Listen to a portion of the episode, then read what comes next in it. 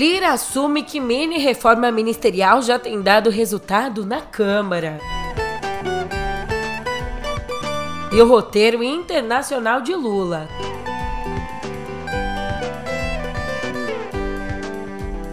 Também por aqui a pergunta golpista de Bolsonaro a Valdemar Costa Neto.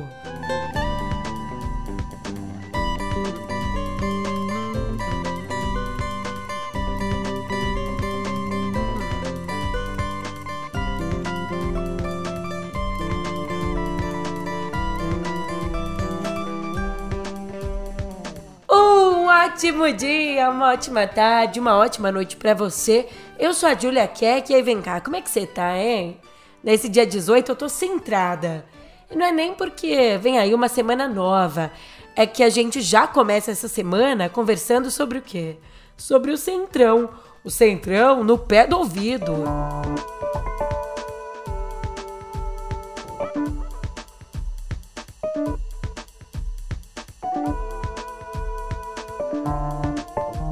PP faz parte da base de apoio ao governo.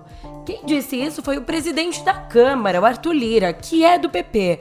A fala, inclusive, vai na contramão do que tem dito o presidente da legenda, o Ciro Nogueira. Aprofundando aqui a questão do Lira, em entrevista à Folha, ele disse bem assim, abre aspas, quando um partido indica um ministro que era líder de um partido na Câmara, como nesse caso André Fufuca, do PP, que assumiu o esporte, a tendência natural é que esse partido passe a ser base de apoio ao governo na Câmara, como republicanos, como outros partidos. Fecha aspas. Mas Lira também reconheceu que isso não significa que os 49 deputados do PP vão votar com o governo. Nas palavras dele, não é possível, porque nenhum partido dá todos os votos, mas eu acredito em uma base tranquila. Mas, se isso não é o bastante, saiba você que as concessões para garantir essa base ainda não terminaram, não.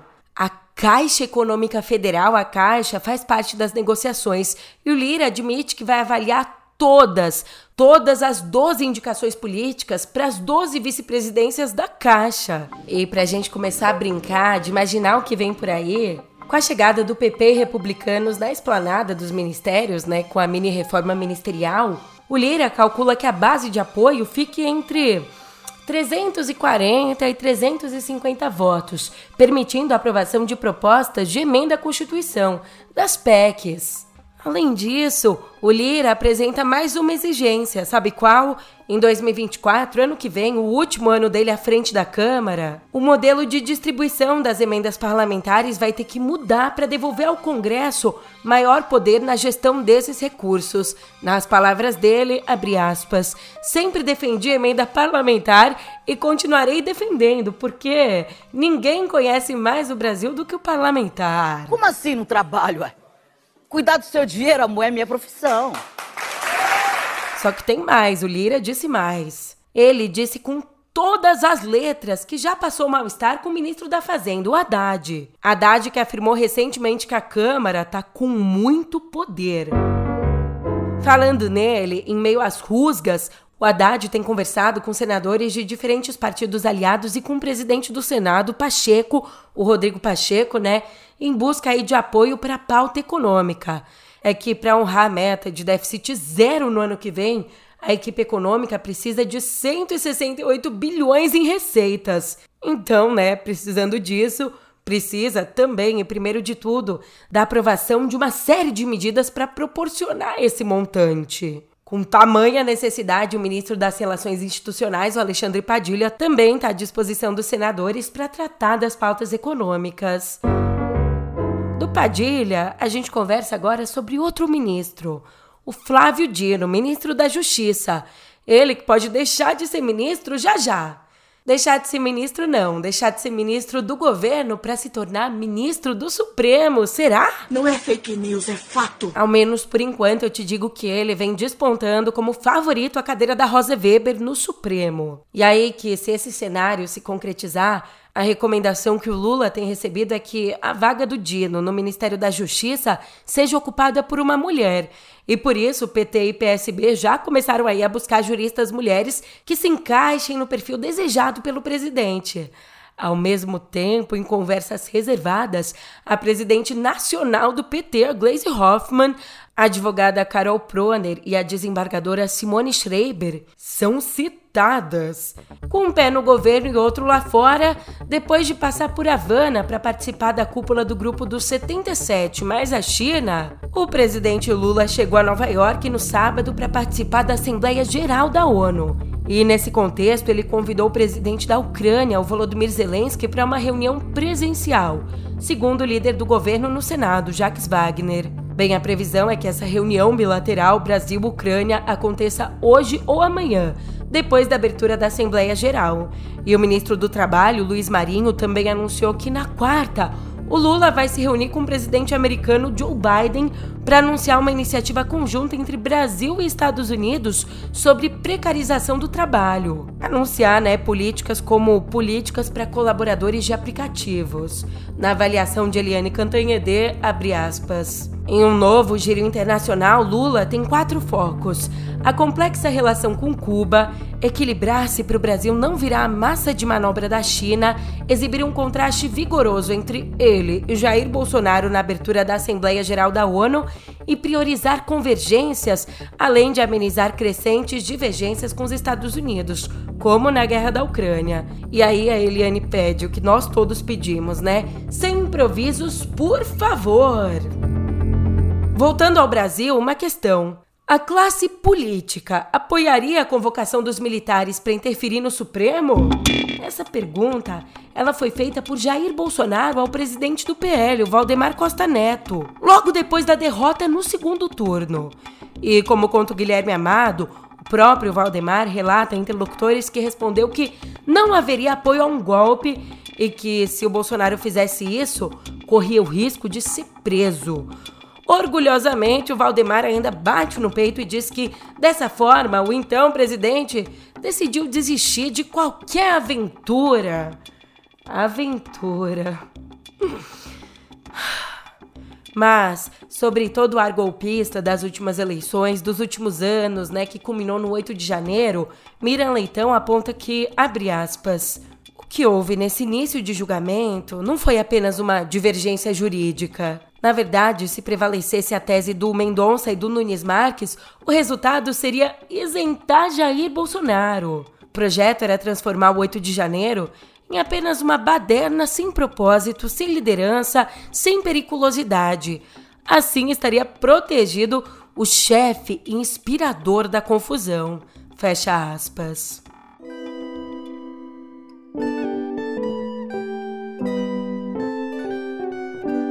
Vamos conceder incentivo para preservar a Amazônia? Hum, mais ou menos.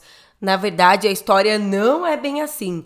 Incentivos fiscais dados pelo governo federal aos estados do Norte e Nordeste, ali na região amazônica, beneficiaram principalmente empresas que atuam na mineração, energia e petróleo. Pelo menos essa é a conclusão de um levantamento do Instituto de Estudos Socioeconômicos, com base em dados da Receita Federal de 2021 Ó, para você conseguir visualizar, dos 42 bilhões e 300 milhões distribuídos em isenções, 22 bilhões, uma grande parcela, tudo isso foi direcionado para mineração, energia e petróleo, exatamente aos três setores, o que equivale a 54% do total. Aliás, uma pesquisa da Folha constatou que esses incentivos beneficiaram 1.112 empresas mutadas em mais de 2 bilhões pelo Ibama entre 2021 e o ano passado, além de receberem mais de 84 bilhões em benefícios. Eu sei que a essa altura você já tá muito descrente, né? E é pra tá mesmo, mas pelo menos uma boa notícia. A área ocupada pelo garimpo ilegal nas terras Yanomami recuou 78,51% nesse ano. 78, mais de 78% é muita coisa. E a gente está falando aqui do período após o início de uma força-tarefa enviada pelo governo federal, uma força-tarefa envolvendo militares, policiais e órgãos de proteção indígena e ambiental. A informação foi confirmada pelo Ministério da Defesa. Ó só, nos primeiros nove meses desse ano, os invasores ocuparam 214 hectares. É muito? É Mas é pouco diante dos 999 hectares ocupados no mesmo período do ano passado. Tem mais uma notícia boa. Segundo a pasta, os rios Urariquera e Mucajaí também recuperaram suas cores naturais. Recuperaram por conta da ausência do mercúrio que é usado pela atividade garimpeira na região.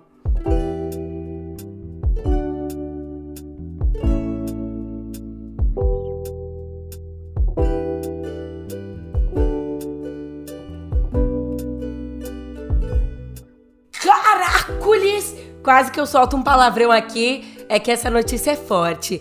Ela, minha escritora favorita, a Conceição Evaristo, acaba de se tornar a primeira mulher preta a receber o troféu Juca Pato de Intelectual do Ano, um dos mais tradicionais do país, criado em 62 pela União Brasileira dos Estudantes, a UB. Com esse prêmio, ela se junta a outros gigantes como Frei Beto, Lígia Fagundes Telles, Carlos Drummond, Antônio Cândido, Ailton Krenak, Fernando Henrique Cardoso. É, é muita gente. Mas a Conceição ainda vai receber o prêmio e vai receber, sabe de quem? Do padre Júlio Lancelotti, vencedor do ano passado. Ela vai receber em novembro durante o Festival Literário Internacional de Itabira, em Minas.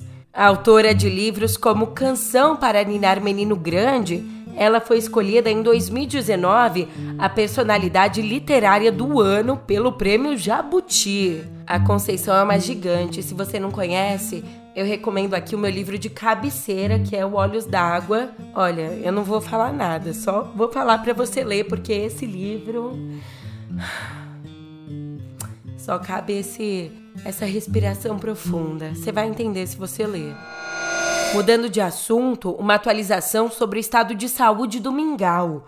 Baleado na cabeça em Paraty, no sul do estado do Rio, Rinaldo Oliveira Amaral, o Mingau, baixista do Traje a Rigor, ele segue internado em estado estável, mais grave, segue internado em São Paulo. Segundo o boletim médico divulgado ontem, os médicos retiraram a sedação e o músico já não depende de aparelhos para respirar, o que é muito bom.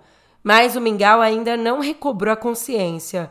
Lembrando, ele foi alvejado no último dia 2, começo do mês, quando passava com um amigo de carro por uma área da cidade litorânea controlada pelo tráfico. Saindo do país, uma que a gente está falando aqui desde a semana passada. A atriz e apresentadora Drew Barrymore anunciou ontem nas redes sociais que a nova temporada do talk show dela, prevista para estrear hoje na CBS, não vai ao ar.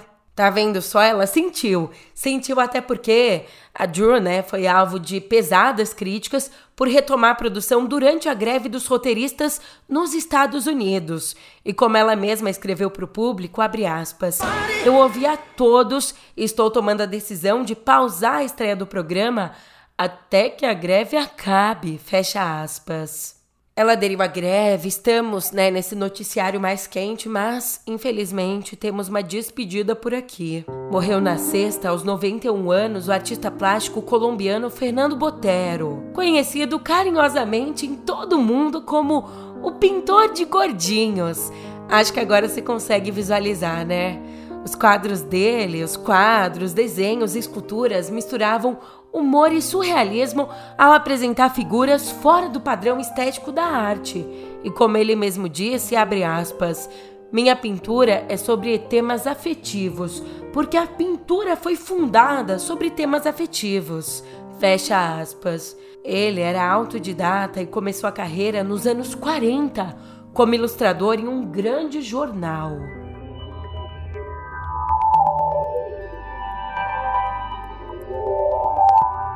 Eita, nós! A dona Anatel vai investigar o nível de radiação emitido pelo iPhone 12 no mercado brasileiro. E isso não é à toa. É que na semana passada o órgão de vigilância da França suspendeu as vendas do iPhone 12 depois que testes mostraram violações de limites da exposição à radiação.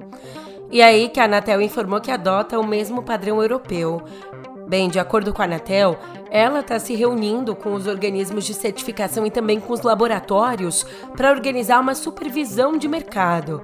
E além disso, a Anatel informou que vai entrar em contato com o órgão regulador francês para saber mais e acionar a fiscalização. Mas a história não morre por aí. Depois da suspensão na França, a Apple anunciou na última sexta que vai lançar uma atualização de software para usuários do iPhone 12 lá no país. De acordo com a Reuters, o governo francês saudou a medida e disse que vai testar a atualização. Será que a Apple vai acabar saindo no prejuízo? A Apple eu não sei, mas o TikTok, ele foi multado em 345 milhões de euros, o que dá 1 bilhão e 800 milhões de reais foi multado pela Irlanda por violar leis de proteção de dados da União Europeia no tratamento de informações de crianças usuárias do aplicativo. Entre as violações estão questões relacionadas à transparência, segurança de dados, responsabilidade do controlador e proteção de dados de menores é que o TikTok permitiu que contas de crianças e adolescentes fossem definidas como públicas e visíveis para todos, sem a devida proteção. Além disso, a plataforma permitia o envio de mensagens diretas de adultos a menores de 16 anos. Mesmo com todas essas evidências, a rede social contestou a decisão afirmando que já havia melhorado a segurança dos menores. Enquanto ela contesta, o Google concordou em pagar 93 milhões de dólares, mais ou menos 453 milhões de reais à Califórnia, depois de ser acusado de rastrear a localização de usuários com o GPS desligado. Dança, gatinho, dança. E além desse caso, a empresa enfrenta outros processos em mais de 40 estados nos Estados Unidos. É, sabendo dessa condição delicada, né? O Google tá aí na base do acordo. Aliás, acordo. Então, vamos acordar para a vida, porque mais uma semana cheia começa. Eu sei, tá difícil, mas ai, tá difícil mesmo. Eu mesma saí do samba agora é pouco. A realidade bate na porta, agora é pouco ontem, né? Mas a gente vai juntinho, juntinho, devagar. Tá difícil, mas junto fica mais fácil. No pé do ouvido. Te espero amanhã, hein?